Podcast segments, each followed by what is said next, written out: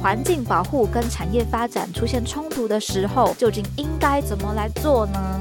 嘿，我是佳佳这个 Podcast 要开始喽！如果喜欢我们的节目，就按下订阅或在 Apple Podcast 留下五星评价哦。本集 j j s o News 来到八月第四周，一起回首近一周的搜寻趋势与热门事件吧。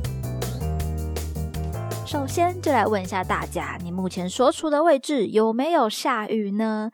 佳佳目前在高雄的左营是没有雨的天气，不过好像都呈现一个阴阴的状态啦。提醒大家，接下来几天一直到假日外出要携带上雨具啦。那么上周又发生哪一些大事呢？我想是发生了不少值得讨论的议题了。首先，二十八日的郭台铭来到了十万笔以上的搜寻。八月二十八日，郭台铭公布了参选意愿，所以总统候选人就更新啦。目前是由蓝营的侯友谊、绿营赖清德、白营柯文哲以及企业家郭台铭来竞争了。郭台铭在宣布参选时就有说到：“企业家治国的时代来临了。”这一句话其实让我想到了美国的川普。说起来，郭台铭确实很容易带动台湾许多也许民众话题的讨论度、新闻等等，所以论影响力其实也是蛮不小的。这次他也表示哦，邀请在野阵营的另外两名参选人侯友谊和柯文哲一起好好的商谈国家大事。也就是这一连串的重磅盛席，让郭台铭这个关键字的搜寻量攀升到了榜首。目前不管是社群上的民众讨论非常热烈，还有一些学者啊，以及 BBC 中文进行分析发布的相关新闻哦。其实谈到蓝白阵营是否会整合啊，还有泛蓝分裂的问题，郭台铭的主。章等等，那佳佳对这种政治的议题其实了解的不是很深入，所以呢，我更好奇的是我们节目的听众朋友，你们有什么样的想法呢？其实政治影响台湾的，不管是发展，或者说有更重要、更敏感的，就是在国际部分的问题了。另外，我昨天在华脸书的时候看到了一则商业周刊所发的社群文章。我觉得他们的嗯切入他们的议题是写的非常好的，且不论内容的深度是怎么样，但它让整个产业发展以及环境的议题可以结合到各个候选人的政见来做探讨。这样的方式呢，搭到了选举议题的热潮，然后让人更能注意到说。哦，原来这些问题这么严重吗？原来这些发展计划会有这样的影响吗？所以也深深的推荐给大家啦。其实也有一点在探讨一个过去台湾民众也常常吵起来的问题，就是环境保护跟产业发展出现冲突的时候，究竟应该怎么来做选择？应该要怎么来做呢？我也已经把这一篇贴文呢分享在我们 JJ News 的连书粉砖上面了，从我们的节目说明文字里面也可以找到连结，欢迎大家一起来加入讨论区吧。那么，同样相关发展与环境污染问题的关键字，下一个就来看到的是八月二十四号的核废水来到一万笔以上的搜寻，相关热门关键字也包含到二十五日的台盐也有一万笔以上的搜寻啦。我们先来看核废水的部分。日本政府在二十四日启动福岛第一核电厂的核废水排海作业，废水要入海这件事情呢，就让大家开始害怕了。海洋污染的问题也一直延伸到食安的讨论，所以不论是海鲜食物，或者是像关键字讲到的台盐，都是因为这个问题而燃烧起来的。其实一开始国外都是在抢购胡盐，我本来也还没有注意到盐巴的问题，是直到家里有长辈打电话来说了，哎，去好事多帮我买盐巴，才发现说居然连盐巴都可能有缺货抢购的一个嗯行为出现吗？我其实蛮好奇哦，一包盐巴究竟可以让我们各位的听众朋友好了，你们家可以吃多久呢？我因为不常煮饭啦，所以我买盐巴都是那种矮矮的、圆圆的铝罐那种分量。而且我搬家买一罐到现在，应该也一年多两年了，还是剩下许多，我觉得好像用不完。不过因为这个盐巴的议题哦，台盐的粉砖呢也有晒出他们仓库里面盐巴库存的照片，就是为了告诉大众盐巴不会缺，不需要囤货这样子的概念。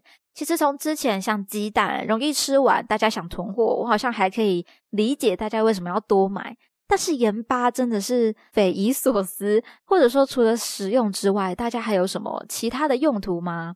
以我个人，可能顶多就是用来泡洗一下刚切好的苹果，可以减缓氧化这样子。所以呢，就有请我们各位的听众朋友来留言，给佳佳一点解答了。回归到核废水的问题，目前的各个新闻文章啊，其实主要担心的会是废水中的氚。因为可能有一些放射性哦，让民众感到忧心忡忡。当然，目前看到的新闻发布可以看到相关的说明是：当川被稀释后，缓慢排入海水中，不会对人体或环境构成威胁。而针对问题呢，台湾政府的做法是。由原能会与卫福部、农业部、海委会来跨部会合作，强化辐射的监测作为，执行海水、渔产、环境生态样品以及日本进口食物的取样监测。未来也会持续进行渔产以及海水监测，并且将监测结果与日本排放前建立的背景资料来进行比对分析。那这样的做法呢，也会来滚动式的调整。来说说我的个人想法。其实污染到底会有多严重啊？有没有问题？这些对官方而言，他们可以做的，或者说可以告诉大家的，就是科学上的数据证明。但是信与不信呢，还是要回到个人主观上。以我个人，其实就没有很担心这件事情。一方面，我觉得其实担心再担心也无力回天了。整体的生态系它就是这样，不管现在你有没有核废水。或者是，其实过去人类对生态的影响也早有不少污染的累积了。感觉起来，就算我现在少吃或者不敢吃海鲜一阵子，也不会让我嗯多一点健康，好像是不会的。其实时间久了，大家还是会渐渐的松懈，那重新开始吃海产呐，吃海盐呐。但是没有人知道这些污染它究竟是不是真的已经代谢完了吗？是不是干净了？或者说，究竟有没有干净的一天呢？所以就是回到我一开始说的个人主观问题了，也没有什么绝对的对错啦。不过要让身体健康呢，我倒是觉得运动应该是蛮重要的事情。这个开场有没有让大家猜到我接下来要讲什么关键字呢？看到二十六日的戴资颖来到一万笔以上的搜寻，这次的话题聚焦在世锦赛事上。其实早在赛前，戴资颖就有说了，这可能是他运动生涯上的最后一场世锦赛。台湾的羽球一姐其实已经在国际上呢奠定一个荣誉的地位了，所以她的每一场赛事当然都是备受关注的啦。其实，在过去两届的世锦赛当中，我们的小戴就曾经拿下了一银一铜。今年参赛呢，虽然说有点可惜啦，在八强赛败给了西班牙的名将马林。不过比赛本来就是有输有赢啦，每一个选手当然都不是省油的灯了。而在马来西亚媒体《新报》近日有撰文来指出，戴资颖将在巴黎奥运之后退休，他的下一个目标就是夺得下一面奥运金牌。文中也有提到，虽然戴资颖的目标明确，但是包含像韩国的选手安喜莹、山口茜、陈雨菲以及马林，都是他争金之路上的最大对手了。但无论他最后是否拿下金牌，都不会影响到他目前在羽球坛上女单选手中拿下最多荣誉的地位。那当然也不会影响到台湾粉丝对他的热爱与支持啦。最后，我们看到八月二十七号的关键字“台风”来到二十万笔以上的搜寻。最近开始下雨呢，也就是跟台风有关系啦。苏拉台风呢，在昨天二十九日五点半正式发布了陆上台风警报。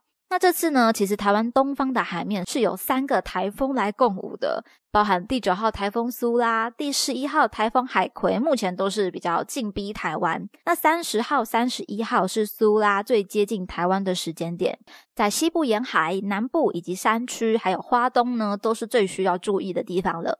觉得今年的台风好像非常的多耶。或者说比较有影响到台湾啦，不知道为什么在我的印象中有没有记错呢？觉得去年应该没有这么热闹吧。但总之呢，最近大家就要记得携带雨具，行车注意安全还是最重要的。不过偷偷跟大家说啦，其实有没有台风假呢，都不要气馁，因为中秋节跟国庆假期也快要到了，也许可以趁现在多赶赶一些工作进度吧。那么今天的内容就分享到这边。听完节目，欢迎留言你的任何想法，佳佳也会一一的来回复哦。喜欢的话要记得订阅加分享，追踪 JJ News，再加入追个 Podcast 的聊天室吧。JJ So News 系列与大家一起思考与迈进，期待您下次继续收听。我是佳佳，大家拜拜。